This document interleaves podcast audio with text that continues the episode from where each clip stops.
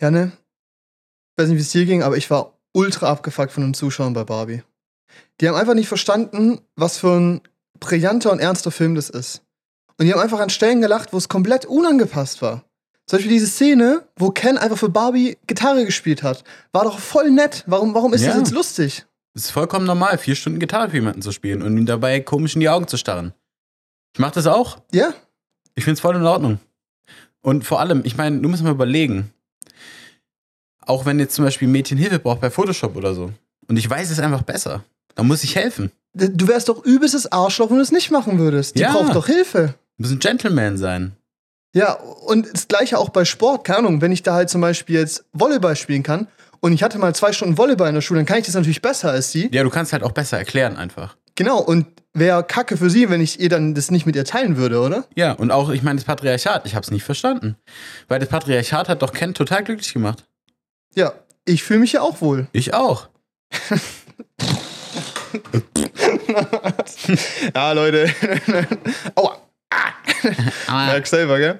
Ja, und damit, ähm, hallo und herzlich willkommen zur äh, 82. 82. Folge. Folge. das ist Jan und Paul Podcast. Mein Name ist Paul mein Name ist Janne. und it's Barbenheimer Time. Wir haben es gemacht. Barbieheimer? Barbenheimer? Barbenheimer, glaube ich. Ist das die englische Variante?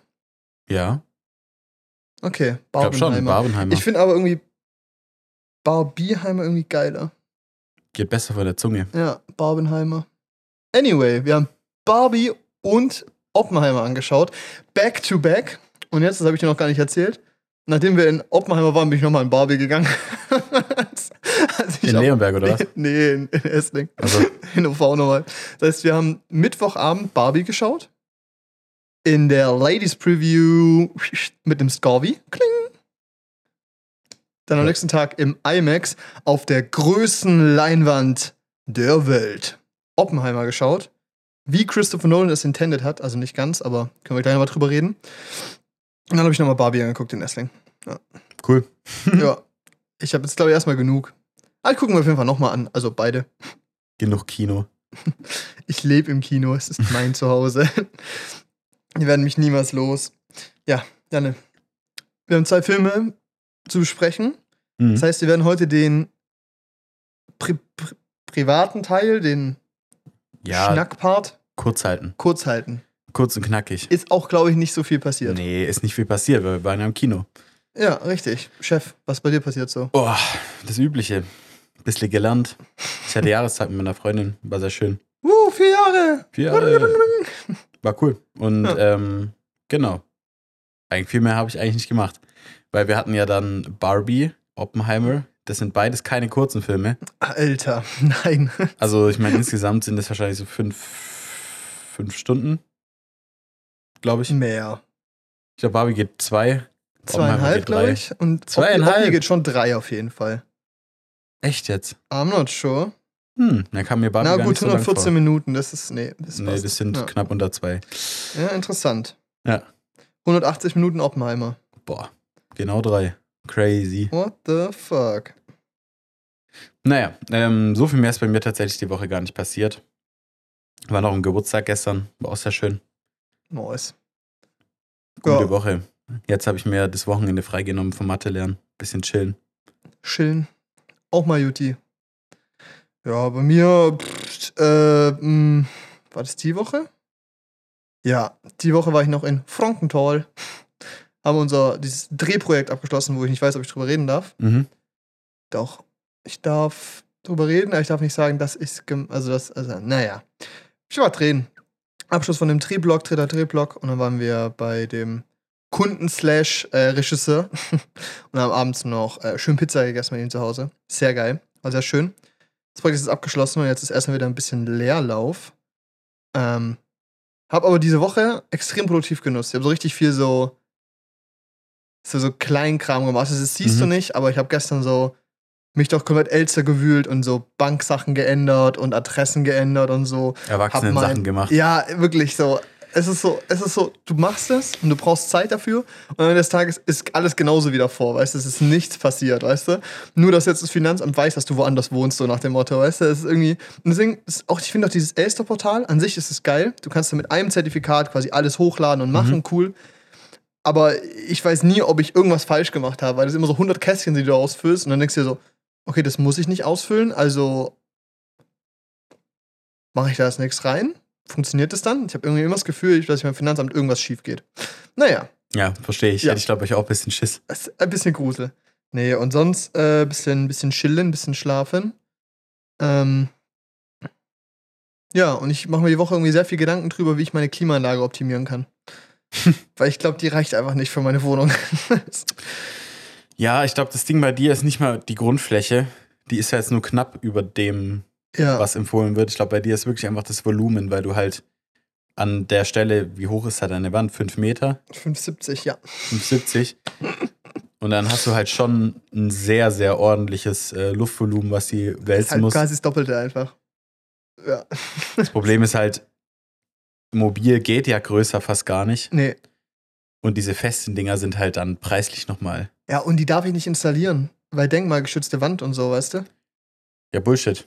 Ja, ja, genau. Ich könnte quasi auch so ein Brett nehmen und unten so einen Ausschnitt machen und die dann da rausführen, aber dann bin ich halt, also, es gibt quasi mobile Split-Klimaanlagen. Dann bin ich halt bei 800 Euro. Ja. Direkt. Ja. Und da muss dann, ja, es ist, es ist schwierig. ja. Was jetzt eine Überlegung ist, ist mein Dachboden Schlafbereich hat zwei Abluftrohre vom, vom Bad und der Küche. Und theoretisch könnte man die anzapfen, um da den Abluftschlauch dran zu machen. Und dann könnte ich quasi meinen Schlafbereich direkt rauskühlen und dann quasi von da aus in den Hauptraum runter. Das ist vielleicht eine Option. Dann Hätte ich vielleicht, habe ich zwar 50, 60 Euro in Sand gesetzt. Für die Halterung da an der Wand und so. Aber gut, das ist dann. Das ist verkraftbar, wenn es dann, wenn's dann Und funktioniert. irgendwie muss man die Klimaanlage da erstmal wieder runterkriegen. Hm, ich glaube, runter ist einfach. Ich habe so einen richtig großen Sitzsack. Oh shit. Ja, Der dämpft gut, wenn man drauf wirfst. Dann Okay, schmeißen ja. wir die Klimaanlage einfach runter. sehr gut, sehr gut. Ja. Sehr gut. Ich springe einfach mit runter und lande als erstes, okay? Ja. Ich habe ja ich bin nicht so viel, ich bin nicht so teuer wie die. Ich habe dasselbe Gerät Ja. wie du. Das hat jetzt vor kurzem so oranges Licht geleuchtet und ich dachte so, scheiße, was ist das? Kaputt. Ich dachte irgendwie, da wäre hinten irgendwie vielleicht irgendwas reingeflogen oder sowas, weil ich habe ja noch keine, noch, mich noch nicht drum gekümmert, da so Lamellen an die Außenseite ranzumachen. Dafür quasi der Schlauch einfach nackt raus. Ja. Und ähm, da dachte ich, vielleicht wäre da irgendwas reingeflogen oder so. Aber da habe ich geguckt und das sind die, nach 250 Stunden musst du die Staubfilter reinigen von dem Ding. Ja, okay, du kannst die reinigen oder du drückst einfach auf gereinigt, oder? Genau. Ja, okay, gut. Aber es war bei mir tatsächlich relativ viel. Ich hatte es gar nicht gedacht. 250 Stunden? Das ist nicht viel. Naja, Chef, du hast die seit zwei Wochen. Ja, das sind zehn Tage. Und ich meine, ich habe die ja, also ich habe die ja, ich habe die ja selten auf dem ganzen Kühlmodus laufen. Ja, Also nur wenn es richtig heiß ist und sonst halt auf dem Fanmodus, also als Ventilator. ja okay. Also auch nachts dann teilweise, einfach damit sich Luft bei mir bewegt. Bei mir im Zimmer, ich kann, wenn ich beide Fenster aufmache, da kommt kein, da geht kein Luftzug. Es kommt einfach nichts. Gut. Ich kann einfach und deshalb habe ich halt immer, also eigentlich immer die Lüftung an. Also nur die Lüftung. Ah, okay, okay. Hast du da mal durchgerechnet, ob die. Ob das günstiger ist als ein Ventilator? Ist teurer wahrscheinlich, weil es Luftreinigung ist, ne? Mm, ja, gut, ich meine, Luft reinigen tut es ja nicht so richtig. Hat Es hat ja einen keinen ne? HEPA-Filter. Das Ja. ist nur so ein, das ist ja nur ein, äh, so ein, so ein Staubnetz wie so an so einem PC-Gehäuse. Ja, klingt nur cooler. Ja. Ja, ich meine, die, die HEPA-Filter, das ist ja, hast du ja bei Dyson und so. Ja, Hatte ich ja davor. Ich bin kein Allergiker, aber es war trotzdem sehr angenehm, die Luft dann. ja. Aber ähm, meine Schwester ist Allergiker. Die hat jetzt den Dyson bei, bei uns. Und das ist Gut, dass sie ihn schon- erst danach bekommt. Ja, gut, es war halt damals, war halt, weil Klimaanlagen sind teuer und also in der Anschaffung und in Betrieb einfach, weil die so arsch viel Strom verbrauchen. Und da habe ich halt Mhm. versucht, weil Dyson hat ja dieses Gerät, wo auch Luftfeuchtigkeit hinzufügen kann. ja. Und war halt so die Idee, dass dann quasi, dass ich da kaltes Wasser reinmache und das dann, ja, bringt halt gar nichts. war- ja, war ist halt, auch einfach nur dumm. Also, also nicht dumm, sondern der Grundgedanke ist verständlich, aber wenn man so länger drüber nachdenkt, ist halt so, okay, wir haben mehr Feuchtigkeit in der Luft, die warm wird. So. Ja, genau, also das Ding Das ist halt, anfänglich wirkt so. es, also Ja. anfänglich funktioniert es ja und dann wird es halt schlimmer. Ja, genau, richtig. War halt dann nicht so geil. Aber da waren ja diese HEPA-Filter dran, die sind so arschteuer, die Teile. Bei Dyson oder Bei generell? Dyson. Ja. Oder auch, also generell kosten die viel, die zu ersetzen. Und Ja. die haben ja, die laufen nur eine bestimmte Zeit halt mit dieser Zertifizierung. Ja. Das heißt, wenn die durch sind sozusagen, weil das ist so Aktivkohle und so ein Quatsch drin, dann ähm, musst du neue kaufen. Kosten 70 Euro. Digga. Das ist brutal. Ja, schon ordentlich. als bei Dyson generell brutal. Also die haben coole Produkte, aber die sind halt so viel teurer als vergleichbare Produkte. Ja, genau. Und irgendwie halt nicht arg viel besser. Ja. So, immer so ein bisschen. Ja, es ist halt so ein bisschen wie bei so einem, bei dem Apple-Ecosystem. Es funktioniert halt immer alles. Ja, ja, genau, richtig. Also du hast halt, Aber ganz geil ist dann auch nichts immer, ne? ja, und halt auch ein bisschen übertrieben einfach. Also übertrieben vom Marketing her, weißt du? Ja, ohne Spaß, Alter. Diese Commercials, ich finde auch die, die, die Jokes, die da gemacht werden, immer so geil. Ich weißt meine, der du? Dude, der, also ich, der, der, der, der Typ, der Dyson gegründet hat, Ja. der Hauptingenieur sozusagen, oder Ingenieur ist er nicht, der ist Designer. Ja. Hat sich ja, hat sich ja, ist ja mit diesen Staubsaugern groß geworden, hat diese Cyclone Technology erfunden. Ja. Ich weiß gar nicht mehr genau, was da, was da das Ding war von dem Ganzen. Die haben einen Kampfchat genommen den in den Staubsauger gepackt, den du mit einer Hand bedienen kannst. Ja. Das ist das Prinzip. Mm, Ja, Für fast. dich erklärt mal. Nee, aber der, der hat halt, der hat sich das halt überlegt und ich fand es halt irgendwie witzig, weil der Typ ist kein Ingenieur, kein gar nichts. Der hat einfach so lange gezeichnet, bis es funktioniert hat. Ich habe mir ja Vide- mal ein Video zu angeguckt. Also er hat halt so lange Prototypen gebaut, bis einer funktioniert hat. Ja. Da kommen dann auch die hohen Entwicklungskosten, ne? Richtig, daher die hohen Kosten. Wenn ich mir jede Stunde mit 1000 Euro bezahlen würde, dann waren das 1,6 Milliarden, die die Entwicklung gekostet hat. Die Technology. Naja, gut, aber das Ja. muss man denen lassen, haben gutes Marketing. ja, Und das ist halt Ist Meiner Meinung nach der mit Abstand größte äh, Punkt bei so einem, bei so, bei, so, bei so einem Produkt wie einem Staubsauger. Weil Staubsauger halt, das ist glaub, quasi egal, welchen du nimmst. Das, das funktioniert Ja. immer gleich.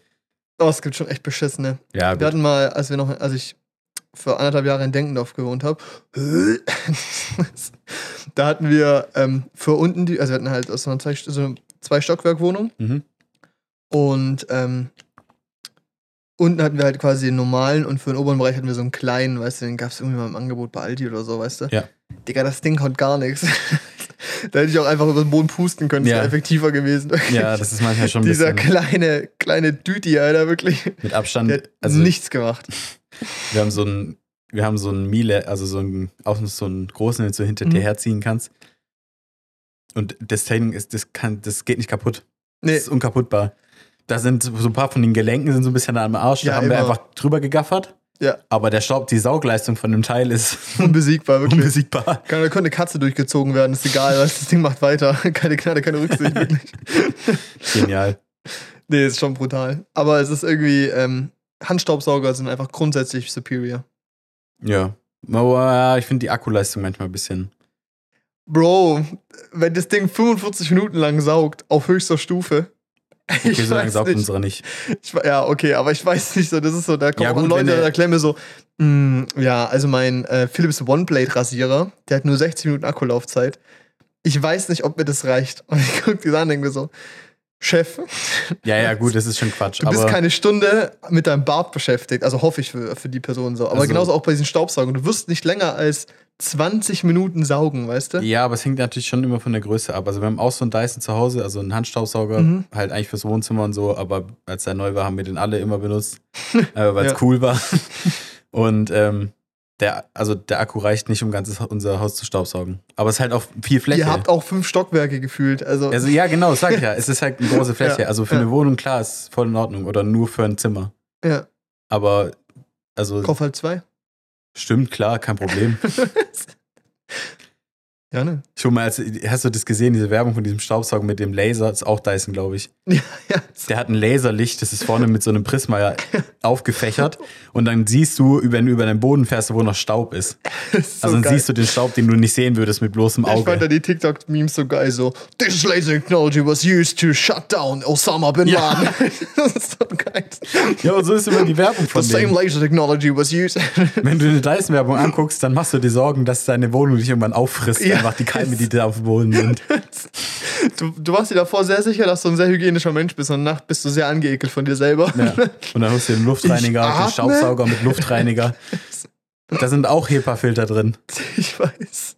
Wobei, da macht es auch Sinn. Ich meine, der Staubsauger ja nicht wieder raus, aber. Ja, also mein äh, Mi Xiaomi DreamWi V1011 Dreamy, 911 VMi, Pingeling ähm, ist aber kein äh, Xiaomi, ist nämlich ein äh, Mi.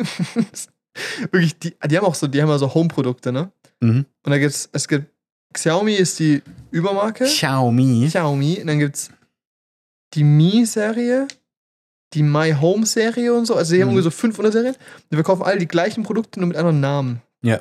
Und mal mit mehr Smart Home-Integrierung und mal mit weniger. Ja.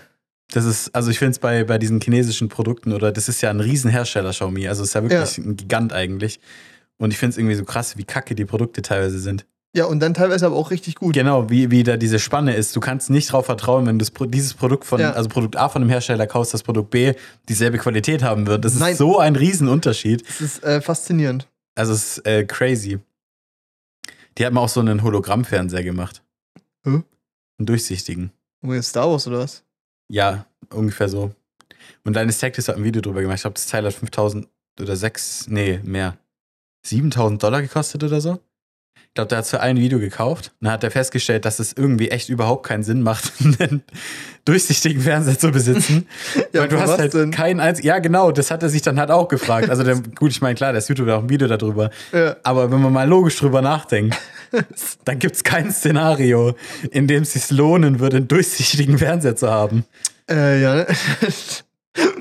Ja, keine Ahnung. Und dann haben die das, und dann haben die das, glaube ich, und dann haben die, die irgendwann später nochmal ein Video drüber gemacht, weil die haben ja so ein neues äh, Warehouse gebaut, wo die, wo die äh, jetzt so, ein, so, so Testlabore drin haben, wo die so Ja. alles testen können an den Produkten und sowas. Und ähm, da haben sie ausgemistet und da war halt dieser Fernsehstand in der Ecke. Der hat einfach gemeint, also deine Tech-Tipps, dass den niemand wollte. Also der hat ihn verschenkt. Der wollte ihn verschenken an seine Mitarbeiter. Keiner wollte. Ja, aber es ist auch so, das ist so coole Technology und dann, das ist so, da bin ich froh, dass ich so ein bisschen so ein zögerlicher Käufer bin bei so Sachen, weißt du? Weil in der ersten Moment ich so, sick, geil, kaufe ich mir. Und wenn du dann aber mal so drei Tage länger drüber nachdenkst und dieser Hype weg ist, fällt dir auch so auf, so, naja, also, Ja, also ich meine, das hat den Grund, dass das Ding nicht durch die Decke gegangen ist. ja, Ich glaube, die richtig. Auflösung war auch nicht sonderlich hoch und es war alles so ein bisschen. Das ist halt ein Hologramm, Alter, what the fuck? Ja, und das ist halt, du hast ja dann einfach keinen Kontrast mehr. Ja, doch, wenn du ihn vor eine schwarze Wand stellst. oh Gott, ey. Eieiei. Nee, quatschig. Ja, nee. Jetzt reicht's. Jetzt reicht's, jetzt kommen wir zu den Kinofilmen. Jetzt kommen wir mal hier zum, Zum Barbenheimer Spaß. zum Barbenheimer Spaß. Über was wollen wir als erstes reden? ich würde sagen, wir fangen mit Oppi an. Mit Oppi? Ja, Ah, weil es ein. Downer. Ja, das ist eine gute Idee. Und dann schließen wir mit einem Upper ab. Sollen wir über das Konzept Barbieheimer und diese Idee, das zusammen anzu nacheinander anzugucken, reden? Wenn wir fertig sind oder jetzt geschwind? Jetzt geschwind. Weil ich find's Quatsch. Es ist gutes Meme. Barbenheimer gutes Meme. Arschlustig, auch weil es so konträre Filme sind vom Ding her. Aber äh, ich finde, man macht sich die Filme nicht, nicht kaputt, aber man die Experience könnte geiler sein, wenn man sich da mindestens einen Tag Pause zwischen gönnt oder so. Oder halt auf jeden Fall mal am nächsten Tag schon, wenn man schläft Ja. und so, weißt du? Weil, das können wir jetzt schon mal sagen, beide Filme sind sehr gut. Gibt eine Präferenz, ich glaube, die ist, hey, wir haben ungefähr nicht so viel drüber geredet, sehr gut, wir haben es hingekriegt. Ja. ähm, aber ich habe so das Gefühl, dass ich über beide Filme nachgedacht habe und mich quasi so irgendwie schon getroffen haben, so emotional oder auch so einfach so, ich habe grundsätzlich drüber nachgedacht. Und ich glaube, wenn du die wirklich nacheinander anguckst und so voll in diesem Meme-Ding drin bist so, und voll so dich da reintunnelst in dieses, oh, schau jetzt beide Filme nacheinander an, geht dir richtig was verloren. Und das ist, glaube ich, richtig schade. Ja, es, weil es einfach zu viel ist. Ja, es sind lange Filme, du hockst da echt eine Weile da so. Das ist nicht. Du wirst äh, dich keine fünf, also fünf Stunden dauerhaft irgendwie darauf konzentrieren können, dabei Ja. sein können. Schade. und beide Filme haben die Aufmerksamkeit verdient. Ja. Also die Fall. volle Aufmerksamkeit und nicht dieses Halb-Halb-Ding. Nee. Das wollte ich nur kurz sagen. Gut Meme, aber schaut euch die Filme einfach einen an und am nächsten Tag den anderen so oder eine Woche später, wie ihr Mhm. wollt so. Ist echt gut. Also würde ich nicht beides auf einmal gucken, ist Quatsch. Ja. Ist Quatsch. Macht auch nicht so Spaß, man freut sich dann auch nicht so hart. Weil es einfach irgendwann anstrengend ist so. Mhm. Wenn man mit Oppenheimer anfängt. Oppenheimer, es geht um die Geschichte von. Oppenheimer. Wow! Robert J. Oppenheimer. Oppenheimer, ja. Glaube ich. Der Vater der Atombombe. Ui. Und ein sehr brillanter Physiker. der Vater. Ja. Der neue Film von Christopher Nolan, der Macher der brillanten Filme wie Tenet. Nein. Äh, Christopher Nolan kennt, glaube ich, jeder. Die Dark Knight-Trilogie. Ähm, der beste Batman aller Zeiten quasi. Jeder, der anfängt, viele Filme zu gucken, wird früher oder später irgendeinen Christopher Nolan-Film in seinen Lieblingsfilmen dabei haben. Ja, und so eine kleine Christopher Nolan-Phase haben. Genau, und irgendwann geht es wahrscheinlich wieder weg. Ja, um dann zu merken, Bruder, was hat der für ein Problem mit Zeit? und warum hat er so viel Bass und warum ist die Musik immer so laut? Weil das ist auch ein Punkt in dem Film, ähm, der auf jeden Fall negativ war, aber da können wir gleich nochmal. Ja. Oder, mh, ja, nicht meins war auf jeden Fall. Ähm, vielleicht erstmal grundsätzlich Christopher Nolan. Äh, Ich finde den mittlerweile. Overrated as fuck, Fuck. in my opinion. Ja, richtig. Also, ja, ja. Da können wir jetzt auch keine konträre Meinung vertreten. Also, nee, ich war von Tenet nicht begeistert. Tenet war ass, Alter. Und ich war halt auch leider nicht 100% von Oppenheimer begeistert. Nee. Und auch die anderen Filme, also ich finde, der beste Film ist Interstellar oder Memento. Ja. Das sind einfach brutale Filme. Gut, die Batman-Filme sind auch cool. Aber die sind cool, aber nicht weltverändert. Weißt du, The Dark Knight, sehr gut. Aber, aber, ja. Aber was ich. Okay, ich glaube, na, nee, ich sag's jetzt, weil ich finde, Christopher Nolan hat mit Tenet und Oppenheimer so ein bisschen gezeigt, dass er sich so ein bisschen in seinem eigenen Stil verliert. Oder dass ihm sein eigener Stil manchmal ein bisschen im Weg steht in Mhm. seinem Storytelling. Ja, Bei Tenet noch mal krasser als bei Oppenheimer. Aber gerade bei Oppenheimer, ich meine, die Geschichte ist schnell zusammengefasst. Es geht um den Bau der ersten Atombombe von Amerikanern. Ja, Und ein bisschen so diesen Wettlauf gegen die anderen Länder. Es hat nichts mit Physik zu tun, also es kann sich jeder angucken. ja. Ähm, es geht rein um das Drama außenrum, sozusagen. Genau. Und der Film geht drei Stunden. Die, ersten, die erste Stunde, die ersten 70 Minuten wird so brutalst durchgepaced, Ja, mit so vielen, mit, mit Zeitspringen, wo du am Anfang noch gar nicht einordnen kannst, wann jetzt was ist. So ungefähr geht schon, aber du weißt es einfach nicht so ganz. Und äh, mit ganz viel Story, die ich nicht so nötig gehalten, für nötig gehalten hätte. ja, Also, es wird auch viel ähm, über seine Tätigkeit außerhalb vom Physikdasein quasi geredet. Der hatte Kontakte zur kommunistischen Partei in Amerika und so weiter. Hat sich da sehr für interessiert.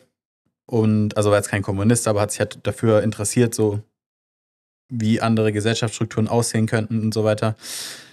Ähm, hat dann da auch ein Mädchen kennengelernt. Und meiner Meinung nach hat diese Beziehung, die die da gezeigt haben, vor allem in der Ausführlichkeit und Länge, dem Film nichts gegeben. null. Minus. Also das Einzige, was du halt gesehen hast, war, dass Florence Pugh mit dem gevögelt hat, so in drei Ja. Szenen. Und keine Ahnung, da saß jeder Typ da dachte so, oh, cool. Aber sie war so ein eindimensionaler Charakter, der keinen Mehrwert gebracht hat, bis auf einen Konflikt, den er noch später erzählt quasi. Aber Und selbst da, ich habe das Gefühl gehabt, das ist von dieser, von dieser Nebenstory so ein bisschen war der Höhepunkt, ja. das will ich jetzt nicht spoilern, aber der Höhepunkt von der Nebenstory war da. Und ich dachte so, oh shit, was passiert jetzt? Und es ist nichts passiert. Also Ja. gefühlt hat es mit Oppenheimer richtig wenig gemacht. ja, Also vielleicht, äh, ich habe gestern mit einem Kumpel geredet, der dachte schon, dass es so ein bisschen Auswirkungen auf seine, aus seiner Meinung zu Atomwaffen äh, und sowas hatte, mhm. dieses Erlebnis, aber ich habe das während dem Film nicht gesehen. Und Nee. ich habe mich halt, und ich habe mich dann halt schon gefragt, warum ich mir jetzt dann, warum das Ding jetzt 20 Minuten länger war wegen den Szenen, so weißt du? richtig. Nur um noch einen A-List-Schauspieler da reinzuzünden, weißt du? Ja. War so ein bisschen, und das war halt einfach viel. Und das ist, glaube ich, auch mein Hauptkritikpunkt an Oppenheimer. Es war einfach viel. Zu viel. Also, weil du hattest halt dieses schne- schnelle Pacing am Anfang, bis es dann zur Bombe kommt. Ich meine, das ist jetzt kein Spoiler, ihr wisst, dass die Bombe explodieren wird. Ja. Dann explodiert die Bombe. Euch wird das Trommelfell weggebumst. Und dann wird langsam, meiner Meinung nach, die beste, und dann wird mein- meiner Meinung nach so die beste Stunde von dem Film erzählt. Ja. Jein. Die dann ein bisschen Ja, mhm. langweiliger ist, aber halt laid back, also ein bisschen mehr laid back ist. Du verstehst besser, wo du gerade zeitlich bist. Einfach auch, weil es nicht mehr so viele Sprünge gibt. Und es wird einfach langsamer, strukturierter erzählt. Ja. Und das hat mir deutlich besser gefallen dann. Und da ist aber eins meiner Grundprobleme mit diesem gesamten Film. Mhm. wie dieser Film präsentiert wird. Und das ist genau was, auch, was ich so ein bisschen auch in diese Kategorie von Christopher Nolan verrenzt ein bisschen gemeint habe.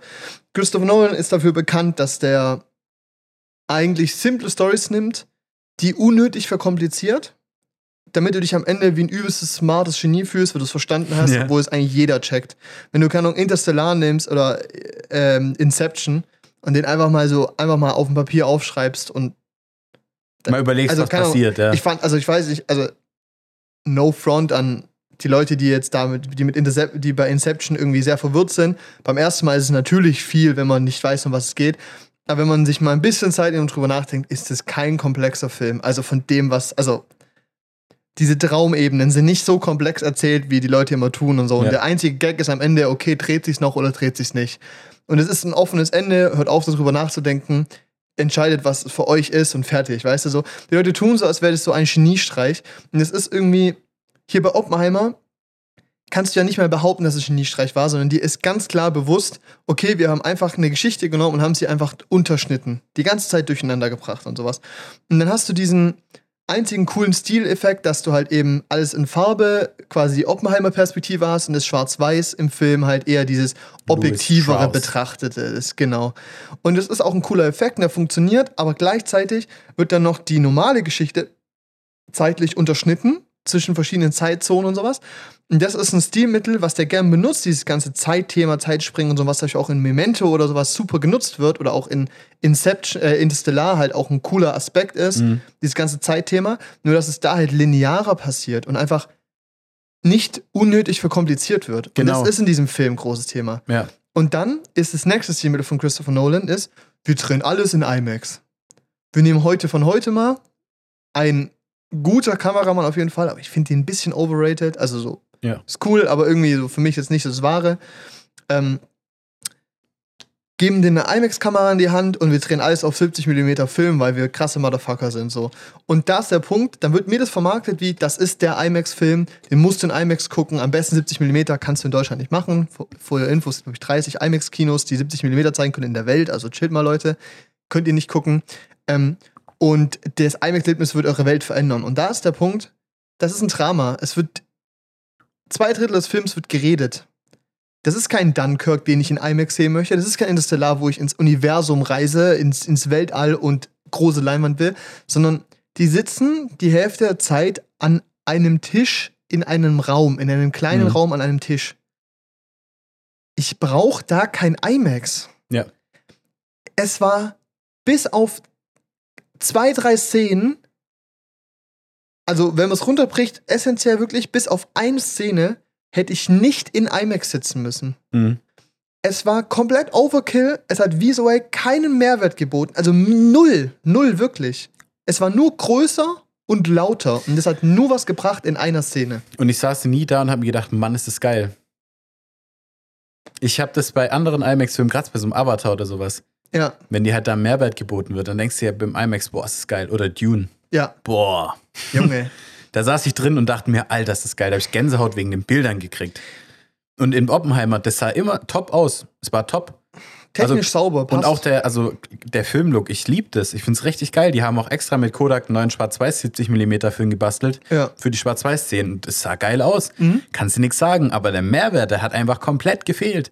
Auch von diesem, von diesem, von diesem Layout. Gut, wir saßen relativ weit vorne, aber halt einfach immer diese Shots von Oppenheimer, wo du halt direkt vor seiner Fresse warst, Ja. war einfach, also es war einfach dann auch ein bisschen zu viel und ein bisschen zu unnötig einfach. Ja. Es wurde ja, also vielleicht da kurz eine schnell Überblick. 70 Meter IMAX ist ja eigentlich, also jein, es kommt drauf an, aber das klassische ist 1,41 zu 1 Seitenverhältnis. Das ist ein Mhm. relativ hohes Seitenverhältnis, also nicht arg breit. CinemaScope ist zum Beispiel, oder zum Beispiel 21,9, versteht ja jeder, es ist sehr breit. Ja. Doppelte Breite und so. 16,9 ist euer normaler Bildschirm zum Beispiel. Und CinemaScope ist dieses klassische ihr habt Letterboxen oben und unten. Und Oppenheimer ist quasi eher so, dass, es, dass du rechts, links hast und die Höhe quasi erweitert wird. Die Sache ist, der Film wurde aber, glaube ich, komplett in 1,9 zu 1 gedreht, was das digitale IMAX-Format ist, beziehungsweise in dem Fall jetzt halt auch auf Film gedreht wurde, aber halt dieses 1,91, dass du immer noch so 27% mehr Bild als in einem normalen Kino, was CinemaScope zeigt. Mhm. Das ist schon ein Unterschied und das ist auch viel. Aber dieser Mehrwert an Bild bringt mir nur was, wenn ich auch mehr vom Bild sehen will. Und wenn ich ein Close-up von einem Gesicht habe, bringt es mir nicht viel, dass ich noch das Ende vom Hut sehe, anstatt den Hut angeschnitten habe, weißt du? Ja. Und keine Ahnung, es ist so, Da wurde Warum richtig viel. Genau, da wurde so viel Tamtam drum gemacht und wird es immer noch. Ich kriege so viel äh, Berichte vorgeschlagen von wegen. Also, es fängt an bei Kinos müssen umgebaut werden, weil die IMAX-Rolle zu schwer ist. Also, weil die 70mm-Rolle zu schwer ist, wiegt irgendwie 200, äh, 150 Kilo oder was. ja. Und ähm, hört dann auf mit, ja, du kannst ihn nur in 30 Kinos der Welt ähm, so angucken, wie er intended ist. Ja, auch nicht so no intended, Alter. Okay. Und, und das ist halt, und das ist halt einfach, also es ist halt einfach Bullshit, weil es, es gibt dir nicht so den Mehrwert. es hat, der Film, es sah cool aus, dass es auf Film gedreht war. Und es ist ein Look, der mir sehr gefallen hat. Gleichzeitig kam da halt aber auch irgendwie. War, das war nett, aber irgendwie gab es so ein paar Drawbacks, die es bei anderen Filmen eben nicht gab. Und es war irgendwie, jeder zweite Shot war unscharf. Mhm. Hast du auch gesehen, oder? Ja. Also nicht jeder zweite Shot ist jetzt übertrieben. Wir übertreiben mit allem ein bisschen, ihr wisst, Leute. Aber es war so ein bisschen halt ein paar Teile dann von so Gesichtern oder so. Ja, richtig. Und es ist auch ein. Ich habe noch nie auf Filmschärfe gezogen. Klar, es ist anders. Und Ja. du musst ja viel besser mit Auflagemaß und sowas arbeiten, weil du ja quasi ja nicht das Bild direkt dadurch bekommst, Ja. so wie ich es verstehe. Aber wie gesagt, ich kenne mich da nicht so aus. Ähm, das hatten wir zum Beispiel ja bei No Time to Die zum Beispiel auch, was ja auf Film gedreht wurde, soweit ich Echt? weiß. Ich glaube schon. Okay. Google ich gleich nochmal, ja. Oder ja, machst du mal weniger. Mhm, aber es war so ein bisschen, ich hätte lieber einen digitalen Look gehabt, also hätte ich tauschen können, ein digitaler Look für äh, scharfe Bilder, hätte ich das gern angenommen. Also wäre für mich kein Problem gewesen. Oder wir hätten es so gemacht wie in The Batman oder in Dune, dass du digital schießt und dann den fertigen Film Doch, einmal Film. ja, guck. Und dann, und dann den digitalen Film einmal nimmst und den analog einscannst quasi oder abfilmst halt. Da kriegst du 80% vom Look, aber hast nicht die Probleme von, okay, wir können nur so und so oft drehen, weil eine fucking Filmrolle uns 20.000 Euro kostet, weißt du? Ja, weiß ich nicht. Ja. Ich meine, ich verstehe es irgendwo. Ich schieße auch analoge Bilder und Ja. und macht es ähm, stellenweise mehr Spaß als digitales Fotografieren. Ja, Also verstehe ich schon, wenn man es macht. So. Vielleicht tut es, macht es auch was mit einem. und Man macht dann irgendwie, weil man es so placebo-mäßig halt, wenn man eine Filmkamera in der Hand hat, anders. ja. Kann schon sein. Aber ja, wie du sagst, ähm, der Mehrwert wäre auch ge gegeben mit anderen Methoden. Und ich weiß nicht, so allgemein hatte ich so bei Oppenheimer so ein bisschen das Feeling, dass dieses ganze IMAX-Tamtam gebraucht wurde, um den Film größer zu machen, als er ist. Ja, Weil es ist so ein bisschen, ich saß da drin und mir war es in manchen Stellen, haben mir wirklich die Ohren geklingelt. Es war einfach zu laut. Also es war einfach, es war einfach wirklich zu laut. Und dann auch einfach wirklich so, dass ich nicht das Gefühl hatte, dass ich ja jetzt gerade einen Mehrwert habe. Weil da gibt es Szenen, da hast du ein Close-up von dem Gesicht von Oppenheimer. Cillian Murphy riesig auf dieser Leinwand. Und währenddessen irgendwie Bass boostet das Fuck irgendwelche Geräusche von so einer Explosion. Und da habe ich mir ganz oft gedacht, ich verstehe jetzt gerade nicht so richtig den Sinn dahinter. Oder Ja. was es mir jetzt gerade gibt. Fühlt er sich jetzt gerade so? Hat er gerade eine Vision von einer, von einer Atombombe, die explodiert? Oder ist er der Prophet? ja, genau. Oder, oder was passiert da jetzt gerade? Also immer, irgendwie immer, wenn, wenn in dem Kopf von Oppenheimer irgendwas gerattert hat, dann wurde es in dem Kino unnormal laut. Also wirklich unnormal. Ja. Und dann hat es einfach wieder aufgehört. Und es gibt Momente, wie zum Beispiel jetzt, ich meine, das haben wir schon gesagt, die Bombe explodiert, weißt du? Der Test, Trinity-Test, so, die wird explodieren. Und dass diese Szene mir in einer Totalen gezeigt wird und dann Close-Ups von Gesichtern und du siehst diese Explosion und dann boom, machst diese totale, gehst in diese Ultra-Details rein. Das sah geil aus und du hast, du hast komplette Stille, es ist komplett leise und dann siehst du diese, die Soundwelle über den Boden fliegen und dann rattert's dir und zerlegt dir deinen Magen. Das war cool. Und es war auch genau richtig. Aber lass mir doch diesen Moment als diesen Moment und drück mir den nicht bei jeder anderen Szene, wo es gerade ruhig und emotional sein könnte, in meinen Arsch rein, wirklich. Es war so unnötig. Ja, habe ich mir auch gedacht. Weil das, Das ist so ein Christopher Nolan-Ding, Digga. Warum? Was will der denn mit seinen lauten Geräuschen? W was soll denn das? Und das habe ich mir wirklich die ganze Zeit gedacht. Das hat von Anfang bis Ende habe ich mir gedacht. Und das hatte schon angefangen. Der hat ja schon, also ich glaube schon in den ersten fünf Minuten ging es ab mit, mit Ear Rape eigentlich. ja. Und dann wurde es auf einmal wieder leise. Und dann habe ich mir da schon gedacht, wenn das jetzt drei Stunden lang so geht, Ist ein bisschen anstrengend. genau, ist ein bisschen anstrengend und dann ist es auch entzaubert komplett diesen Höhepunkt mit der Atombombe. Ja. Weil wenn die ganze Zeit in diesem Film die ganze Zeit gerattet wird und du die ganze Zeit durchgeschüttelt wirst, dann ist es bei der Atombombe nichts mehr Besonderes. Dann, weißt du? Ja. Und das hat so, das hat so diesen Höhepunkt für mich voll abgeschwächt. Also gerade soundtechnisch Genau. diesen Höhepunkt halt. Akustisch wurde er abgeschwächt. Ich finde aber visuell war er halt das einzige andere, außer halt normales, wir folgen Leuten beim Reden und Mhm. beim irgendwie entwickeln oder was auch immer.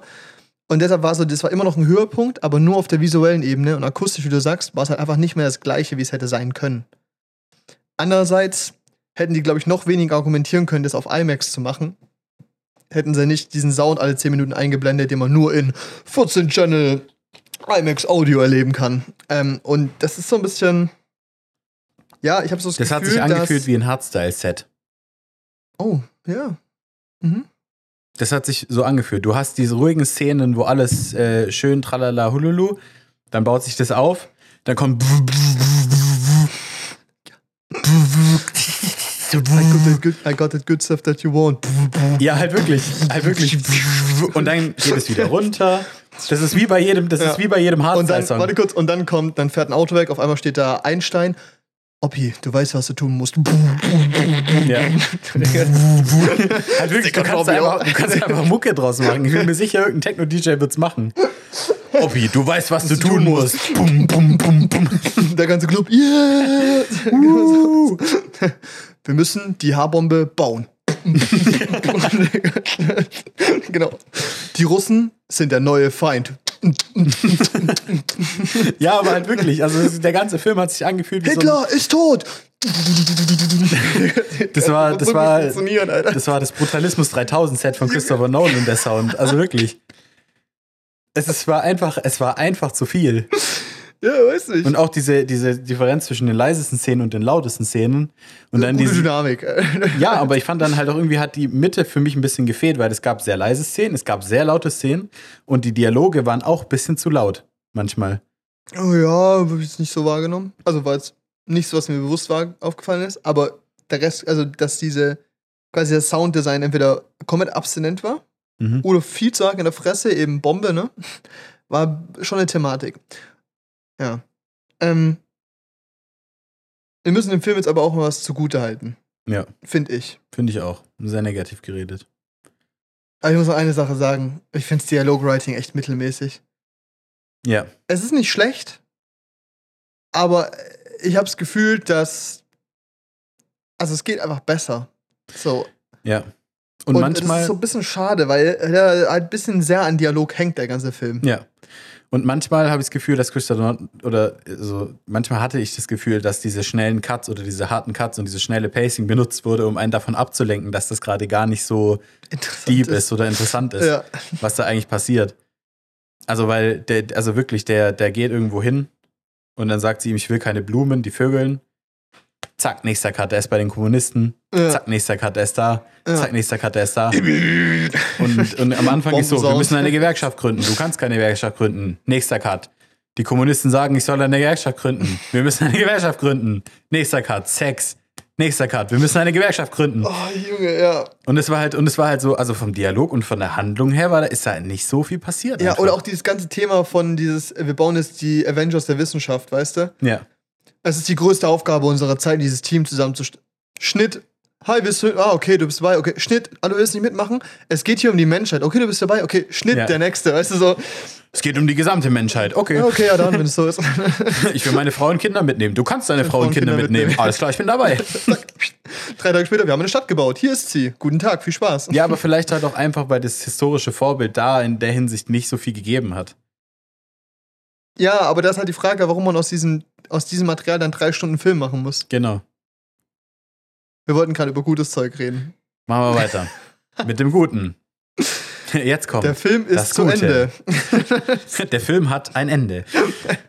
Nein, also man muss sagen, ich finde, ähm, ich habe ein gutes Gefühl bekommen für den Konflikt und die Entwicklung des Konfliktes von Oppenheimer selber. Ja. Ich fand, das war nachvollziehbar, dass er halt quasi gezeigt wurde, wo er herkommt, und wie er damit umgeht und dieser Konflikt, der in erst entsteht. Und ich finde, es ist ein sehr verständliches Ding, diese, wie er mit den Sachen umgeht. So. Klar, es gibt Momente, wo ich mir denke, so hätte ich anders gemacht, aber das ist eine moralische Entscheidung. Natürlich wird jemand das anders machen als jemand anders so. Aber ich finde es auch sehr cool inszeniert, wie er quasi mit den Dingen umgeht, die passiert sind. Weißt du, also auch Ja. visuell, wie das erzählt wurde. Zum Beispiel die Szene, wo er die Rede hält nach dem erfolgreichen Test, weißt du? Die ist extrem und die war visuell auch sehr eindrucksvoll. Akustisch wieder Overload, aber das war eine der wenigen Szenen, wo ich den akustischen Overload verstanden habe, Mhm. weil er halt auch einen visuellen Zusammenhang hatte Auf jeden Fall. und ja. mit dem internen Konflikt von ihm, was in der Situation passiert ist. ja. Nicht wie in anderen Stellen, dass er einfach im Saal hockt, äh, in, im Verhör hockt, mit denen redet und auf einmal die Bombe in deinen Arsch pustet, weißt du, so. Da hat es keinen Mehrwert gehabt. Aber diese Szene war richtig schön inszeniert. Es war visuell extrem spannend. Du hast quasi so ein Close-Up gehabt von seinem Gesicht, hast gesehen, wie er so komplett von der Situation disconnected, richtig gut geschauspielert. Schauspiel können wir auch gleich reden, weil das was sehr Gutes. Und der Hintergrund anfängt sich so zu wobbeln, weißt du, so wie es wird er so, wie es würdest du so an so einem heißen Sommertag über so eine Straße schauen Ja. und so. Das, das Licht bricht so ein bisschen falsch. Und dann eben halt diese ganzen Shots, wo ich jetzt nicht erkläre, was sie waren, weil sonst Spoiler sind. Aber das war ein sehr starker Shot Ja. und sehr gute Szene. Und das kann man halt eben sagen. Der Film fällt für mich im Gesamten ein bisschen auseinander, aber er hat einzelne Szenen, die halt richtig gut sind. Nicht viele, aber es sind so zwei, drei Szenen, die halt ultra banger sind, an die ich, die ich auch gern, wo ich mich, wo ich mir auch schon wieder in so drei Jahren sehe und auf YouTube dann diese eine Szene so in vier Minuten Ausschnitt angucke, weißt du, und denke mir Ja. so, Alter, war der Film geil, weißt du? Ja, und es ist halt, es ist halt, ja, so wie du sagst, in manchen Szenen scheint er richtig. Und ich muss aber auch sagen, im Gesamtbild funktioniert für mich die Geschichte von Oppenheimer schon sehr gut, weil dieser moralische Konflikt relativ neutral erzählt wurde. Also relativ wenig wertend. Ich so den Eindruck. Es war eigentlich, also es fand ich relativ angenehm irgendwie. Wie, also wie, wie quasi erzählt wurde. Ja, Also, also die Geschichte von Oppenheimer. Und auch so ein bisschen ohne Beweggründe jetzt offen zu erklären, irgendwie es trotzdem geschafft hat, dass ich ein Verständnis dafür hatte, warum er tut, was er tut. ja. Und was wurde dir nicht gesagt, du es gut oder schlecht finden sollst? Genau, es ist, Also nicht per se. genau, mir wurde nicht per se gesagt, ob ich es jetzt gut oder schlecht finden soll. Ich glaube, man sympathiert grundsätzlich mit ihm, Auf jeden weil er der Fall. Main Character ist so, aber Ist ja auch normal. ja, Aber er ist ja trotzdem kein typischer Held. Und ja. es funktioniert für mich schon auf der Ebene dann sehr gut, dass es halt relativ neutral präsentiert ist, aber mir trotzdem die Beweggründe von Oppenheimer klar geworden sind. Und ich natürlich auch per se eigentlich seine Beweggründe absolut nachvollziehen kann, als Physiker und als Mensch eigentlich halt auch. Weil du halt als Ja. Physiker hat er halt dieses Bedürfnis, neue Grenzen zu auszureizen, zu finden. Als Physiker hast du das Bedürfnis, das Ja, Universum zu entdecken. Ich meine, so wurde es ja. Ja. auch dargestellt. Also, Ja, und das richtig. ist ja, ich meine, also es ist kitschig, aber ich glaube, das ist auch Beweggrund, warum du das machst. Ja, also, Also wenn du wenn du so eine Leidenschaft hast, dass du auf so einem Niveau forschen möchtest, dann willst du forschen. Du willst es wissen, du willst was Neues entdecken. Genau, und, und diesen Drang, der, der kam gut rüber. Und deshalb wurde auch perfekt durch Cillian Murphy halt repräsentiert. Der Typ hat genial gespielt in dem Film. Und ähm, dann halt auch, aber diesen quasi bis zu diesem Höhepunkt, dass er da quasi gar nicht so richtig drüber nachgedacht hat, was es jetzt bedeutet, wenn er die Bombe tatsächlich baut. Oder er hat natürlich schon drüber nachgedacht, aber er hat irgendwie Ja. noch dieses Vertrauen in Amerika gehabt oder in die Führungskräfte, wie diese Bombe eingesetzt wird Ja, weil er ja auch selber gesagt hat, er ist Wissenschaftler und kein Politiker. Und dann aber diesen Flip, nachdem die Bombe eingesetzt wurde, wie er dann damit umgegangen ist. bist du Spoiler gerade, Chef? Ja. Na, wobei, ja, gut, ich meine, ich glaube, wenn du in Oppenheimer gehst und gar nicht weißt, was Oppen, wer Oppenheimer war, Ja, du weißt, wer es war, aber du weißt nicht genau, was erzählt wird. ja, das stimmt. Ich glaube, lass es mal dabei. ich glaube, ich lasse es lieber dabei, Ja. aber ähm, lass mal lieber über die Schauspieler reden. Weil da spoilern wir auf jeden Fall nichts. da spoilern wir nix und die waren sehr positiv hervorzuheben. Ja, Ich fand Cillian Murphy war eine geniale Besetzung für Oppenheimer. super. der Typ ist, äh, ich weiß nicht, der hat so eine, der hat fast eine, irgendwie so eine Aura, finde ich, so eine Ausstrahlung, die ihn extrem interessant macht. Ja, Ein bisschen ultra. gruselig, aber du merkst, es steckt, oder es wirkt so, als würde da so ein Genie drin stecken. Ja, wenn er, ich finde es geil, da gab es einen Kommentar, wenn, wenn der nur neutral schaut und einfach nicht, nicht, einfach nur schaut, einfach nicht über nichts nachdenkt, nicht positiv, negativ, dann sieht er einfach aus, als wäre er enttäuscht von dir. Ein bisschen, ja. Ja, und, und halt aber auch dieses, also der hat, der, der, der gibt schon auch ein bisschen so Serienkiller-Vibes ab, aber irgendwie, sympathisch. Sympathisch. Ja, aber irgendwie auf so einer, Ja. auf so einer äh, Art und Weise, wo du dir nicht ganz sicher bist, ob was ist. Aber es ist halt ein extrem so intriguing Character einfach. Also der Mensch so, also Ja, genau. der Schauspieler. Und es hat sehr, sehr gut gepasst zu Oppenheimer. Ja, richtig. Zumindest zu dem Oppenheimer, den Christopher Nolan uns gezeigt hat. Und fand ich super. Ja. Und dann, wer ja quasi gefühlt am zweitmeisten Screentime hat, ist Robert Downey Jr. Ich glaube, über die Figur sollten wir nicht zu viel reden, aber wie er gespielt hat, und er hat brillant gespielt. So Oh. ein genialer Konflikt erzählt worden mit ihm. Ja.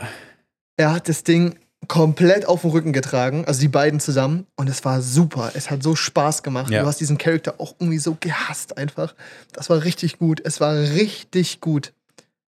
Ich fand's auch, also ich fand's genial durch die Bank. Und die Schauspieler haben alle super gespielt. Ja. Ich glaube, weil alle Bock haben, mit Christopher Nolan zu arbeiten.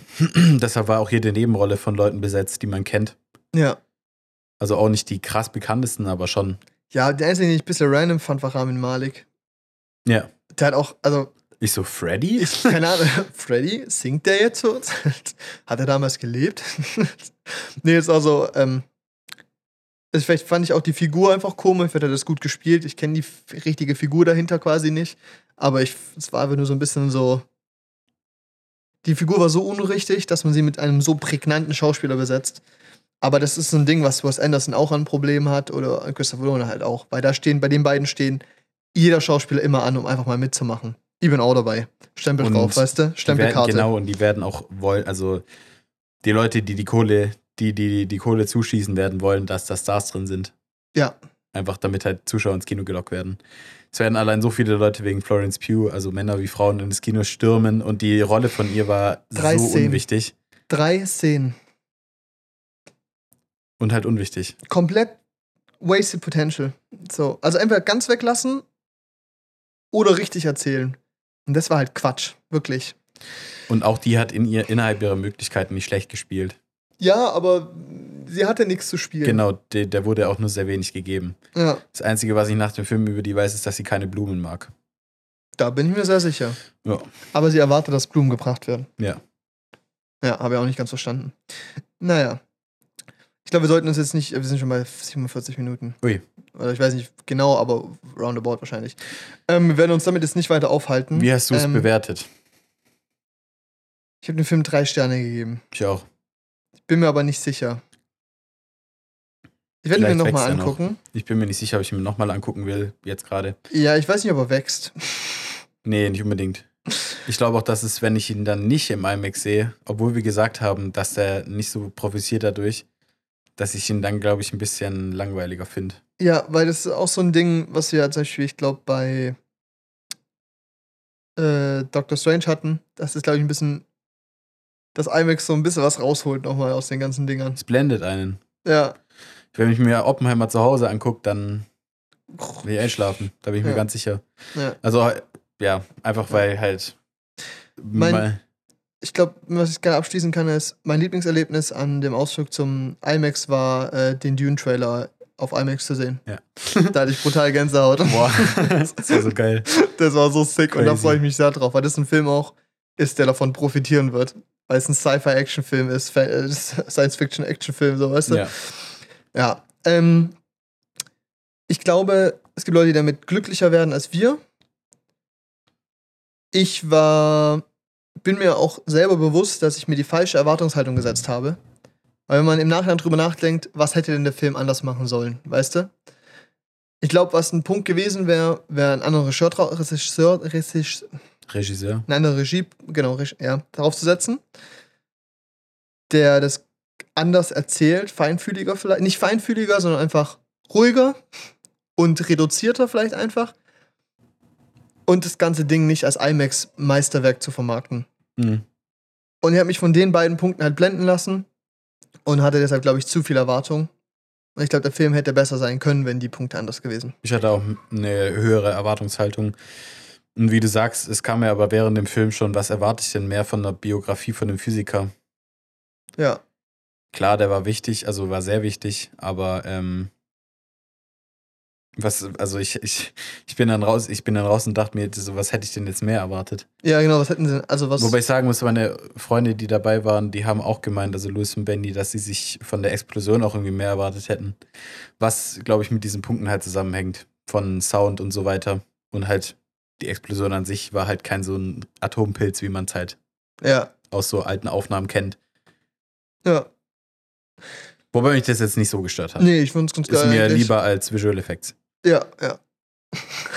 Cameraman coming late to shift. da gab es auch so Memes, weißt du, wo, äh, ich weiß nicht, ist das aus Indiana Jones oder so, wo der so durch so eine Stadt läuft, da stehen nur so Puppen rum und so, weißt du. also der Kameramann, der zu spät zu, zum Bombendrehtag kommt. Die Memes sind Quality, der Film ist mittelmäßig und mich hat auch diese ganze Thematik gestört. Also, führen wir jetzt nicht aus, ich sag's nur jetzt ganz kurz. Dieses, ähm, wir tun so, als wäre Albert Einstein äh, irgendwie Iron Man oder ein Superheld. War einfach ein bisschen komisch. Der kam immer überall an und hat irgendeinen dummen Spruch gezündet und ist wieder abgehauen. Es war ganz komisch, wirklich. Mhm. Das war so der, der Dumbledore-Vibes, aber irgendwie so in Avengers-Niveau irgendwie. Es war komisch. Bisschen. Drei Sterne habe ich den gegeben. Du hast was gemacht? Dreieinhalb? Drei. Ja. Ich werde mir irgendwann nochmal angucken. Ich glaube, der wird runterrutschen nochmal. Problem ist, er stand in Schatten. Und zwar in einem richtig großen Schatten. Und ein sehr pinker Schatten. Nämlich äh, Barbie. Wir haben am Abend davor Barbie angeguckt. In einem komplett vollen Kino. Und das war die geilste Kinoerfahrung seit langem Es hat richtig Bock gemacht. es, es war ein so gute Satire-Komödie. Insane. Ja. Insane. Und ich glaube, da können wir eigentlich auch, da drehen wir jetzt es um, wir fangen mit einer Bewertung an. Okay. Was hast du dem Film gegeben? Viereinhalb. Ja, ich auch. Nach dem ersten Mal gucken sogar fünf, dann habe ich aber noch auf Englisch geschaut. Viereinhalb danach. Weil ich war am Vielleicht ersten rutscht er Mal. bei mir auch. Also ich glaube, der könnte Ja. auch noch auf die- auf eine 4 rutschen. Nee, also wenn wir so von einer fünf auf eine viereinhalb gerutscht sind. Genau, aber wenn Ja. ich ihn nochmal sehe, könnte es Ach sein, so. dass ich, weil ich habe ihm jetzt viereinhalb gegeben, ich habe ihn Ja. einmal gesehen. Es könnte sein, dass er noch ein bisschen runterrutscht. Einfach weil man halt in dem Fall nicht von dem Kino geblendet war, sondern von dem Publikum. Ja, die Experience. Weil das war bei mir auch mit Star Wars so. Ich habe Star Wars 9 geschaut im Kino, Mhm. ähm, beim, am Release-Tag in der ersten Vorstellung. Ja. Ähm, Also die ersten Abendvorstellung. Das war ausverkauft im Empire. Die Leute waren so hyped. Also wirklich genial, also wirklich krass. Und ich halt auch. Ja, selbstverständlich. Ja. Und dann fand ich den Film super. Dann habe ich mir den zu Hause nochmal angeguckt später und fand ihn nicht mehr so super. ja, richtig. und das ist halt, und das ist, also ich glaube nicht, dass es bei Barbie so krass ist wie bei Star Wars, aber es könnte schon ein bisschen, bisschen Ja. reinspielen. Aber ich habe auch das Gefühl, dass Barbie aber gleichzeitig auch das Potenzial hat, so ein regelmäßiger Begleiter meinem Alltag zu werden. Mhm. Weil er einfach so brutal lustig ist. Ja. So extrem Spaß macht und trotzdem halt so schlau ist. Es ist keine stumpfe Komödie. Ja. Dieser Film ist so viel mehr. Und ich finde ihn so geil. Er hat so insane Spaß gemacht. Und ich finde, es ist so ein Film, wenn mich Leute fragen, was passiert in Barbie, fände ich es schwer, es zu erklären, glaube ich. Es ist auf jeden Fall ein Fiebertraum, ein ziemlich langer. Und ich finde, wenn mir jemand erklärt, dass er Barbie kacke findet inhaltlich, ist es für mich eine ganz klare Red Flag. Direkt. Ja. Das ist so geil eigentlich. Das ist ein perfekter Indikator. Das ist wie vor zwei Jahren zu fragen, hast du dich geimpft? Nee, wegen einer Krankheit, weil du eine Krankheit hast? Nee, äh, einfach weil andere Gründe. Red Flag. Zack. Das ist genau der gleiche Indikator. Nur zwei Jahre später für ein anderes Thema. Super, Ja, ich wirklich. lieb's. Ja, weil es ist, äh, wenn man die Handlung, ich will da nicht zu viel sagen, weil das ist, weil da kann man sehr viel spoilern in diesem Film. Und ich habe das Gefühl, wenn ihr euch die Trailer gegeben habt, wisst ihr nicht, was euch erwartet. Ja, Und das finde ich super. richtig. Und ähm, ich glaube, da dürfen wir auch nicht zu viel erzählen. Was man erzählen kann als übergreifendes Thema ist natürlich schon Feminismus, Umgang mit Patriarchat, auch Matriarchat. Und ähm, das Ganze verpackt In dem pinken Lollipop. in dem pinken Lollipop Fiebertraumhaften Ja, ja. Ding, Ansatz einer Psychose. Ansatz einer Psychose, der einfach extremen Spaß gemacht hat. Und extrem wehgetan hat. Ja, Es ist wirklich. Dieser Film kriegt's hin, irgendwie so viele Filmreferenzen reinzuhauen. Der Film beginnt ja mit diesem Teaser, den man auf YouTube gesehen hat, Ja. mit der Referenz zu 2001 The Space Odyssey. Beginnt damit und geht dann über in so ein äh, in eine andere Referenz an andere Filme und es ist so, es wird so viel Kreuzreferenzen, also Referenzen werden überall gesetzt und die werden aufgenommen, aber auf einem Niveau und mit einem kleinen Twist oder einer Erweiterung, die die quasi begründen. Es ist nicht nur, es ist nicht nur da, weil es cool ist und lustig, sondern es hat immer so einen gewissen Mehrwert, der was erzählt zur Geschichte. Und ich glaube, das ist auch so ein Ding, umso mehr man von diesen Referenzen versteht, desto noch mehr Spaß macht es, aber auch ohne diese Referenzen zu kennen, ist es immer noch cool. Und Ja. es ist eben nicht wie zum Beispiel bei so einem, okay, ich will den Film eigentlich gar nicht mit Spider-Man vergleichen, also Across the, Mhm. nicht Spider-Verse, sondern äh, äh, der Tom Holland-Film. No Way Home. No Way Home, here we go, ja. Ja, nicht wie No Way Home, Far From Home? Nee, No Way Home. Nicht wie No Way Home, wo halt auch quasi Referenzen sind zu anderen Filmen, aber du musst sie sehen, um den Film zu verstehen, sondern das sind Referenzen, die den Film einfach nur erweitern, wenn du sie kennst und so Ja. erkennst. Und das ist super.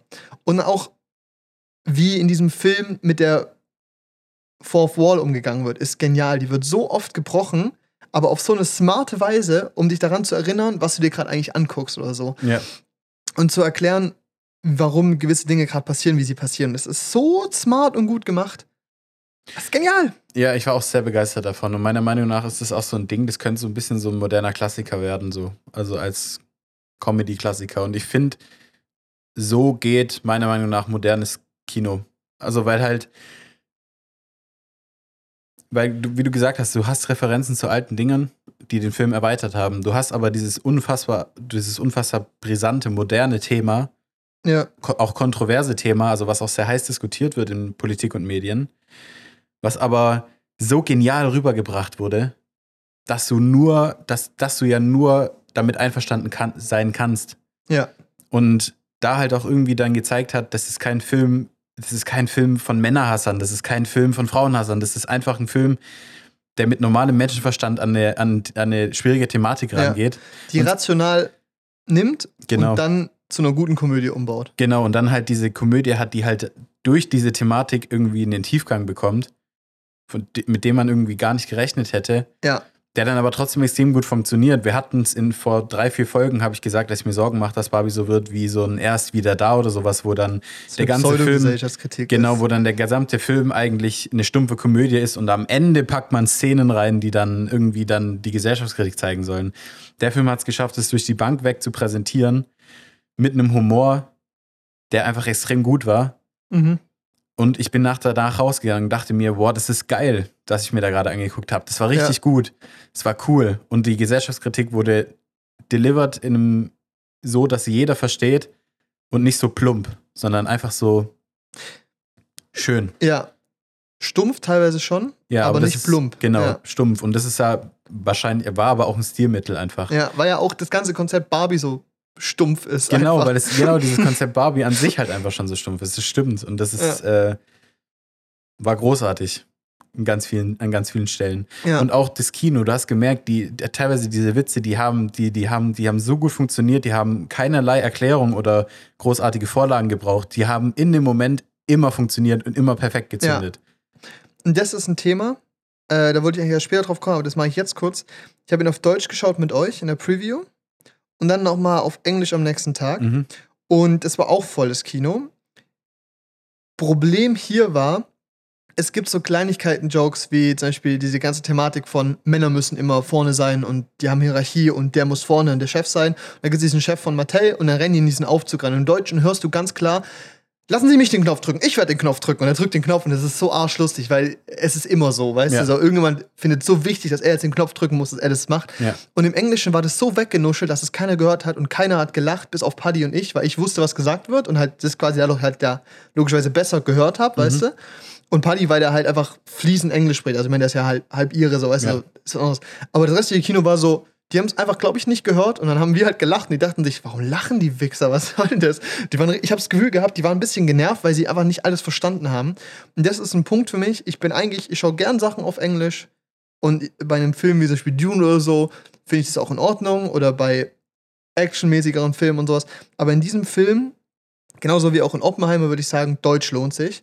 Weil Oppenheimer ist jetzt vielleicht auch nicht so der sprachlich komplexeste Film. Aber Andererseits, ich, also ich, ich habe es nicht gesehen in OV, aber ich stelle mir das so vor, dass das brutalst weggenuschelt wird. Ich glaube, Genau. dass da in diesem Sounddesign so viel untergeht, was du nicht verstehen wirst. erstens das und zweitens ist es dann immer noch die Thematik. Ich glaube, die normalen Gespräche kannst du folgen, aber sobald ihr dann Wörter wie Quantenebene benutzt oder Quantenphysik, I don't fucking know, was da das englische, also wie die englischen Wörter da in dem Zusammenhang, in diesem Sprachkosmos sind. So. Ja. Und das wird ein, richt- das wäre, glaube ich, ein richtiges Problem. Und in Barbie ist es an sich ja keine komplexe Wortwahl, nur es war leicht nuschelig und teilweise sind halt Sachen einfach untergegangen. Also meine Empfehlung für euch, schaut ihn auf Deutsch an. Also nur Ja. kurz neben, nebenan. Aber es ist gut zu wissen, also ich meine, dass auch diese Witze und so halt auf, alle auf Deutsch funktioniert haben. Ja, Weil das ist ja bei ganz vielen Sachen so, dass es nicht funktioniert im Deutschen. Bei manchen Komödien. Aber es ist gut zu wissen so. sehr gut funktioniert. Ja. Und das ist auch so eine Thematik. Es gibt so, die Dynamik an Witzen war so breit. Klar, es ist ein großer Film, man versucht jeden abzucashen, aber mich hat auch 95% der Witze auch abge, also haben mich auch getroffen, weißt du? Ja. Es gab diese, es gab so von so stumpfen Witzen wie, wir sind jetzt Freunde, was machen wir heute Abend? Ich weiß nicht, was wir heute Abend machen, weißt du? So, also so, so dumme Sexwitze, weißt du? Zu dummen, wir wiederholen den gleichen Satz 50 Mal und es ist lustig, weißt du? Zu, aber auch so Sachen wie, okay, die sind gerade so real, dass es irgendwie echt kacke ist und ich werde jetzt einfach lachen, um damit umzugehen, weißt Ja. du? So, so, haha, that's too real, weißt du? So irgendwie, und dann, oder auch es gibt eine Szene, wo so eine Werbung eingeblendet wird. Ach, nimmt das was weg? Ist das ein Spoiler? Ich weiß gerade nicht, worauf du raus willst. Ach so, auf die Barbie-Werbung. Ja. Bisschen vielleicht, ja. Ja. Ja, dann mach ich's nicht. Aber es gibt so Witze, wo auch zum Beispiel einfach Szenen, also Dinge genommen werden, die wir aus unserem Leben kennen und einfach komplett in so eine übelste darke Richtung gedrückt werden und du hockst halt da und lachst einfach, weil, ja, ist halt so, weißt du, so. ist zu real gerade. It's, it's too real. Und Ja. das ist irgendwie, das ist so gut gemacht. Da so saßen halt auch aber alle anderen und haben auch gelacht. Ich Ja. finde es halt irgendwie so geil, so, weil das sind so Probleme, die man immer auf sich selbst bezieht, aber die halt irgendwie trotzdem jeder hat. Ja, und man hat sich danach so gefühlt, so, okay, wir alle haben Probleme, cool. ja, wir sind nicht alleine mit unseren chronischen Depressionen. Wir alle leiden unter dem Patriarchat. Wir. Vor, vor allem wir. Ja. Nee, aber das war, äh, ja, stimmt schon. es war richtig gut. Und wie du halt auch gesagt hast, ist dieses, ich habe mich ja gefreut darauf, dass es eine Gesellschaftskritik werden könnte. Aber ich habe nicht damit gerechnet, dass sie so gut ist, weil die haben es irgendwie hingekriegt, die, also der Großteil spielt ja in diesem Barbie-Land, Barbie-World. Barbie-Land? Mhm. Barbieland, ja. Und es ist ja ein komplett artificial, künstliches Set. Und es fühlt sich auch genauso an. Selbst die Menschen da drin fühlen sich künstlich an zu einem Großteil. Mhm. So, und das haben die echt super gemacht. Das ist technisch perfekt umgesetzt. Ich habe das Gefühl, dass sie wirklich jeden Cent von dem Budget genutzt haben, um diesen Film so gut zu machen, wie es geht. Ich habe ein äh, Vogue-Video so gesehen über das Set und ähm, die haben irgendwie gemeint, dass die Farbe ausgegangen ist beim Bau. Also die rosa Farbe. Die hatten dieses Barbie-Rosa, ist ja auch ein Pantone, eine Ja. Pantone-Farbe. Also, Ja, also es ist Pantone, halt ja. genau halt ein, ein Farbtyp, so der muss Barbie sein. Ja. Die, ist, die Farbe ist ausgegangen. Die mussten irgendwie nachproduzieren, ne, dass sie das Set weiterbauen konnten. Die mussten irgendwie einfliegen lassen oder so, glaube ich. So crazy. Ne, da wurden keine Mühen und Kosten gescheut, um halt wirklich das Beste da rauszuholen. Und es hat visuell auf jeden Fall auch funktioniert. Und gleichzeitig hat es irgendwie halt auch diese Abstraktion durch diese verrückte, disconnected Welt hat es irgendwie geschafft, trotzdem geschafft, innerhalb von 20 Minuten mich emotional so, dass ich, äh, hat es irgendwie hingekriegt, dass ich trotzdem nach 20 Minuten so emotional invested war, dass es mir wirklich wichtig war und wirklich interessiert hat, was passiert. Und ich habe nicht nur auf den Witz gewartet, sondern ich habe darauf gewartet, dass der Konflikt gelöst wird. Ja.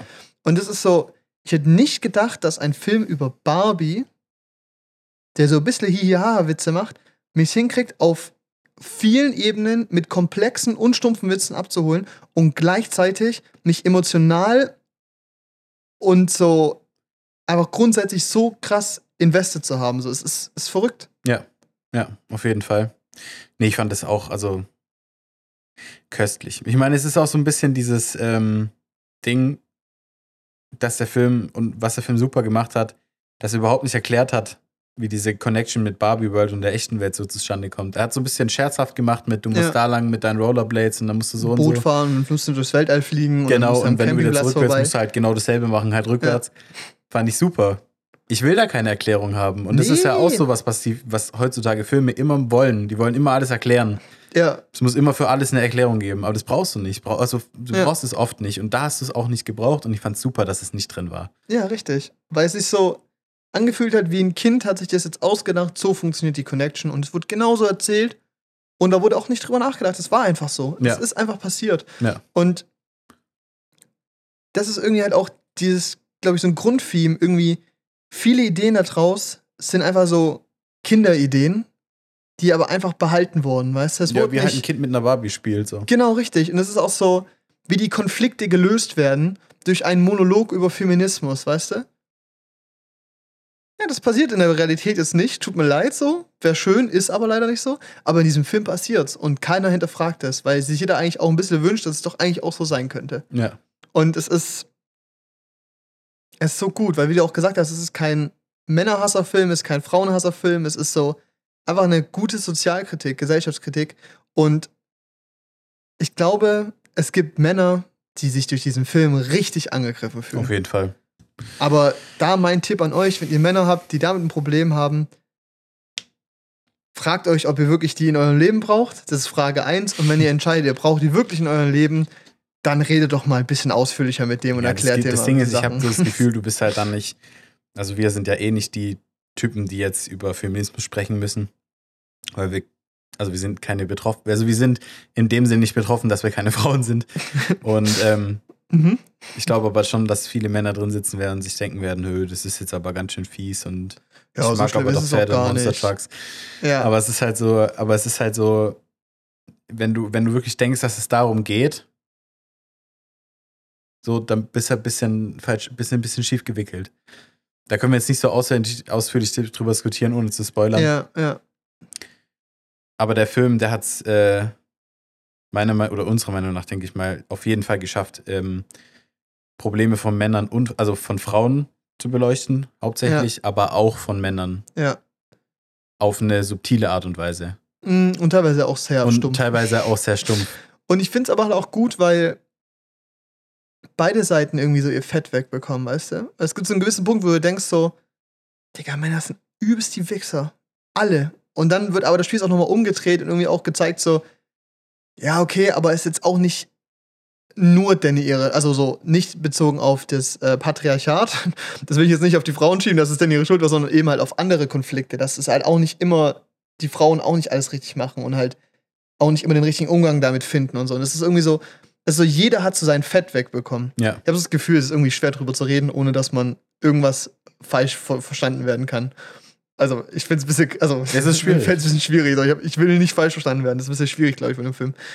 Ja, aber es ist irgendwie so, jeder bekommt da was ab und jeder fühlt sich, glaube ich, hat in diesem Film verschiedene Momente, wo er sich ein bisschen selber ertappt fühlt.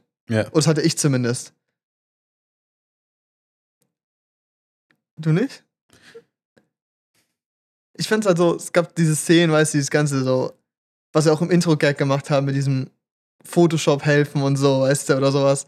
Ach so, so Mansplain und so. Ja, Ich glaube schon, ja, gut, ich meine in dem Sinne, dass man es halt selber ganz oft nicht gecheckt hat, glaube Ja. ich, wenn man es gemacht hat und der Film es einfach so ein bisschen vor Augen geführt hat. So Ja, das mit richtig. diesem Gitarre spielen, was wir auch im Intro gemeint Ja. hatten und sowas. Also, Es, es könnte schon mal passiert sein. Es könnte ist schon nicht mal vier passiert Stunden sein. und ich hoffe nicht mit permanentem Augenkontakt. Also auf jeden Fall nicht, weil ich bin schlecht in Gitarre spielen, ich muss mich darauf konzentrieren, was ich tue. Aber es ist so, ich saß da schon da und man ist so ein bisschen weggecringed, weil man kennt genauso Leute, die das machen. ja. Und man hat es auf irgendeine Art, selbst wenn es ein bisschen weniger ist oder ein bisschen anders, man hat es auch schon mal gemacht. Ja, ich meine, der Film an sich ist ja eine Ja. Satire, also es Ja. ist überspitzt dargestellt, aber ich, ja gut, ich weiß schon, was du meinst, also inwie, inwiefern man sich da mal ertappt hat. Ja, und das finde ich irgendwie aber auch cool, weil das ist so, wer bis dahin sich nicht quasi angesprochen gefühlt hat, als Typ oder eben halt auch als Frau so, hat es spätestens danach auf jeden Fall noch bekommen, so. Hm. Das ist gut. Acting. Die Rolle wurde für Margot Robbie. Die Figur ist Margot Robbie. Da gibt es auch so ein geiles, geil, geilen Gag zwischendurch. Ja. Mit dieser Den können wir Director's nicht, Note. den können wir nicht. Nee, das ist super. Kannst du nicht spoilern. das ist super. Der zündet, der weil, zünd- du, der zündet, weil du es nicht erwartest. Aber Der weil, kommt- aber weil du es dir denkst. Und Der- das ist halt das Perfekte Ja, in dieser Ja, Szene. es, er, er kommt in wirklich so ein, ein Tick, nachdem du selber dir genau das denkst, kommt Ja. dieser Joke und es ist, er zündet dich also das weg. Timing ist insane von Es dem, ist- von dem Joke. Gut positioniert, das ist so geil. Und was ich auch angenehm finde, oh, das muss ich noch ganz kurz sagen. Marvel hat dieses Ding, Die machen Witze, wo du, wo die erwarten, jetzt lacht das Kino und dann ist danach kurz zwei Sekunden Ruhe, damit die Leute lachen können. Und wenn du es daheim alleine anguckst, ist es immer ein bisschen weird, weil du Mhm. diese kurze Lücke hast. Das gibt's bei dem Film nicht. Da ist es ein Joke und es geht weiter. Und dann kommt der nächste und es geht weiter. So, du hast keine Zeit.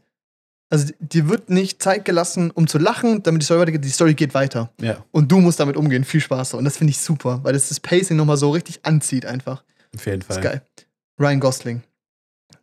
Die beste Disney-Prinzessin, die ich je gesehen habe. Ja, Das muss ich Gemacht habe ich jetzt Ken. gerade gequotet von Letterboxd, aber, Ja. aber ich fand das super, das Kommentar. Also wirklich, die, das war irgendwie Fünf-Sterne-Bewertung und das einzige Kommentar, was er drunter geschrieben hat, war irgendwie Ryan Gosling ist die beste Disney-Prinzessin, die ich je gesehen habe. Ja, und es ist wahr. Die beiden Schauspieler wurden für diese Rollen gemacht und sie haben sie perfekt gespielt. Ja, Also anders geht's nicht. Es ist super. Und der restliche Cast war auch gut. Also so, ich war von niemandem enttäuscht. Halber Sex Education Cast war drin, fand ich super, ich mag die alle. ja. Und wir hatten Tanzchoreos, wir hatten Singen, Boah, wir hatten echte Welt, wir hatten Barbie World. Und es war ein kompletter Fiebertraum. Ich, ich, Der Film hat auf, je, auf jede, jeder Erzählebene, die er drin hatte, sehr gut funktioniert. Und das hat Ja. sehr viel Spaß gemacht. Ich habe nur einen halben Stern abgezogen, weil ich gegen Ende wurde es mir ein bisschen zu gefühlsduselig zwischendrin. ja, Ähm, das war nur das einzige, der einzige kleine Kritikpunkt. Aber sonst war es echt ziemlich geiles, Ja. ziemlich geiles Ding. Meiner Meinung nach auch irgendwas, was man locker mal in der Schule seinem Gemeinschaftskundeunterricht zeigen könnte oder sowas, wenn man es Ja. ein bisschen auflockern will, weil es funktioniert einfach. Du kannst danach darüber reden, über die Thematiken, richtig. die da drin präsentiert werden, also die da drin also mit einem Humor rübergebracht werden, den jeder versteht. Das ist sehr, sehr gut gemacht einfach. Ja, beim ersten Mal habe ich ihm fünf Sterne gegeben, beim zweiten Mal viereinhalb. Ich werde ihn mir so oder so nochmal angucken, weil es einfach nicht nur ein genialer Film ist, der jetzt schon Kandidat für den besten Film des Jahres ist oder einer der besten Filme des Jahres so, sondern auch einfach, weil es eine geniale Kinoerlebnis, ein geniales Kinoerlebnis war. Ich hatte lange nicht mehr, also ich wüsste, ich kann dir jetzt keine Komödie nennen, wo ich so viel Spaß hatte das letzte Mal. Ich Ja. weiß es nicht mehr In einem Kino auf jeden Fall nicht. und nicht auf einem so hohen oder so einen unterschiedlichen Niveau. Ja, ja, also es ist nicht nur Pipi-Kaka-Humor gewesen. ja, so. und das, das ist halt, da lache ich auch zwei Stunden, kein Problem. ja, aber da bleibt nichts hängen. Genau, richtig. Und dieser Film, der ist bei mir hängen geblieben so. Und den werde ich nochmal gucken und den werde ich nochmal gucken und Oppenheimer ist zwar der Film, der auf dem Papier mehr für die große Leinwand gemacht ist, Und der wird auch mehr abräumen. aber Barbie ist der Film, der für die große Leinwand gemacht wurde. Ja.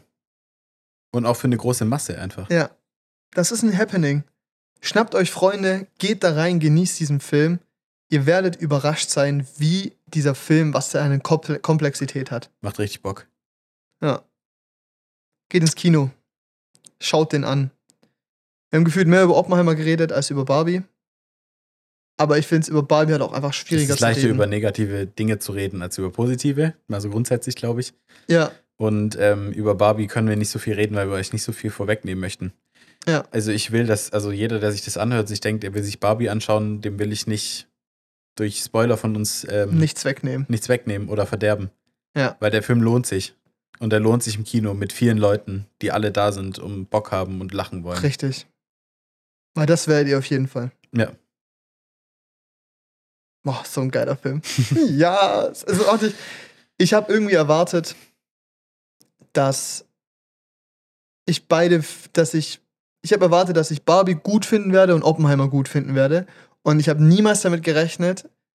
Ich habe eher gedacht, dass Barbie schlechter wird und Oppenheimer potenziell besser. Und ich hätte niemals gedacht, dass Oppenheimer so viel schlechter ist als meine Erwartung und Barbie so viel besser. Das Auf ist jeden verrückt. Fall. Ja. Das ist verrückt. Leute, geht ins Kino, bildet eure, eure, eure, eure eigene Meinung. So. Und bis dann. Bis nächste Woche. Tschüss. Tschüss.